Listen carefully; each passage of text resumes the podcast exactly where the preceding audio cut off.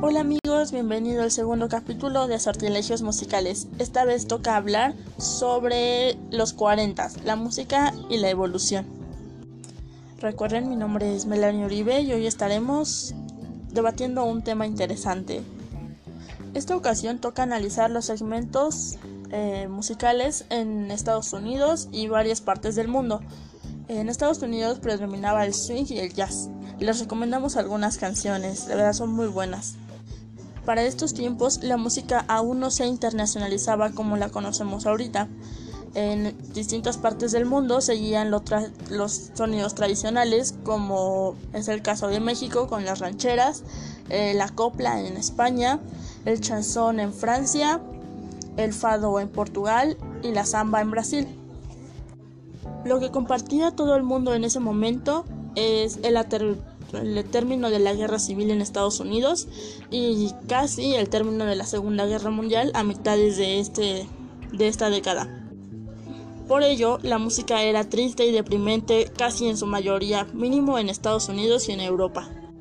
Grandes compositores como Edith Piaf y Frank Sinatra se encargaron de darle un poco de alegría al, al mundo después de tan desagradables sucesos aunque la depresión en todo el mundo era evidente.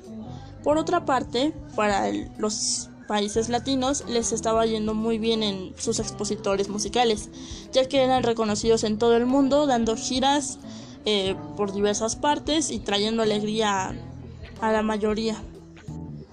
El secreto o la magia dentro de la música latinoamericana era el baile. En ese tiempo el mariachi y el danzón eran los máximos expositores, dándole vida a demasiada música con tanta buena vibra que hacía iluminar los corazones de los demás. Eh, la música en blanco y negro ayudó mucho a, la generación y hizo que, que el mundo terminara de olvidar lo que acababa de pasar durante el, el primer periodo de esta década. Ya tienen... Ahora, hablemos un poco de esta época ya teniendo el contexto. Algunos dicen que empieza una de las mejores etapas de la música. A mi parecer, yo siento que igual. El swing y el jazz son unos géneros maravillosos que en vivo, créanme, se escucha uff. Para los que no lo han escuchado, de verdad es una experiencia que no se pueden perder. Por otra parte, eh, las rancheras en México también significan mucho para este país. Eh, yo ya les dije, yo soy de aquí, de México, y les puedo decir de viva voz que para el mínimo, para cualquier borrachera, son, son geniales esa, esa, música, que nunca va a pasar de moda porque habla de, de muchas cosas, de, es poesía pura, se expresan demasiado los sentimientos, amor, desamor, pero es algo tan poético y tan romántico que de verdad te hace amar esa música. Ahora, la verdad yo no estoy muy familiarizada con esta época, eh, sí me gusta mucho el tema de la Segunda Guerra, pero nunca me había metido en cuestión a música. Eh, yo soy más de los noventas, tal vez de los setentas para acá, eh, cuando nació el rock, este, no sé, la música más, más hippie. pero no puedo negar que me gusta mucho el jazz y, y el swing. Digo, sí prefiero más en vivo, pero digo, no, no las desprecio. Ahora, hablemos un poco de Edith Piaf. Eh, esta intérprete mm, me parece que es italiana. Eh, la verdad, su, su, música ha sido muy buena. Eh, he tenido la oportunidad de escucharla un par de veces. Bueno, por medio de mi papá, obvio, y YouTube. después de los cientos de anuncios que nos ponen, nos, así que podemos escucharla y mínimo, no sé, la Bien Rose es, es hermosa. Eh, también tengo una historia con una de mis hermanas.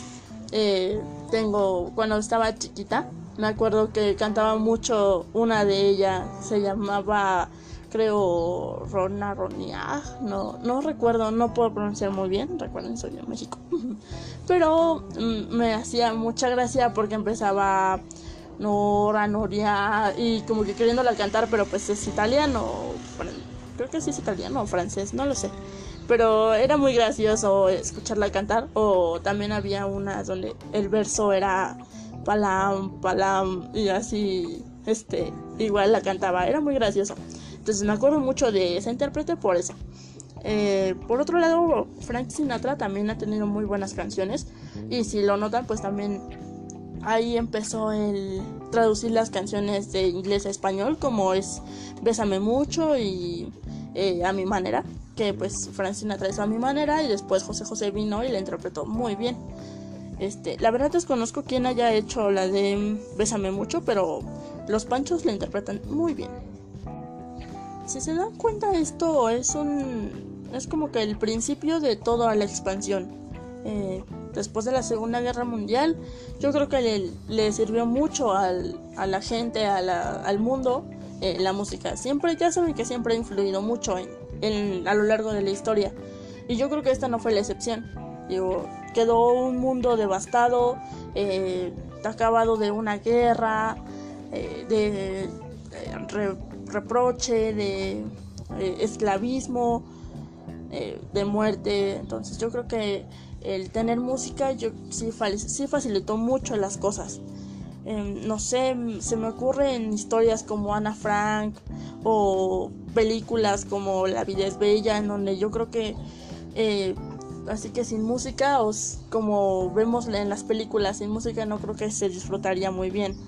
Este, sí me imagino cómo ha de haber vivido Ana Frank y si me quedo sin música, pues no. Y fíjense que ahorita también, o sea, sin, con esta pandemia y estando todos en casa, yo creo que mínimo alguien ya encontró un nuevo género musical o ya este o volvió a lo que a la música que escuchaba o a lo mejor y se olvidó en la vida cotidiana que tenía de escuchar música y ahorita se puso al tanto. Nos ha dado muchas oportunidades de, reflexionar sobre la música, de encontrar nuevos géneros. Ahorita hay muchas propuestas, pero yo me imagino que antes no era, no era tan fácil encontrar, no sé, eh, canciones de México, ni siquiera sabían, o de Italia.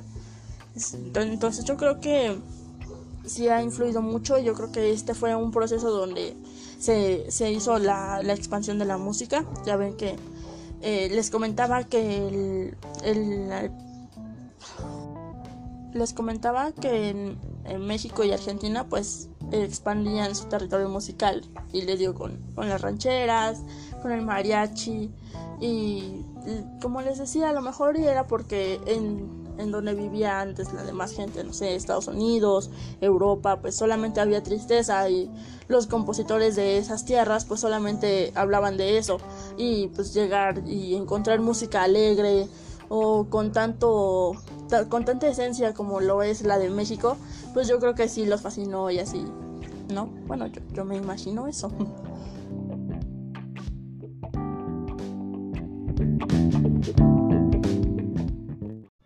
Pero pues al final lo que no importa es mi opinión, sino la suya.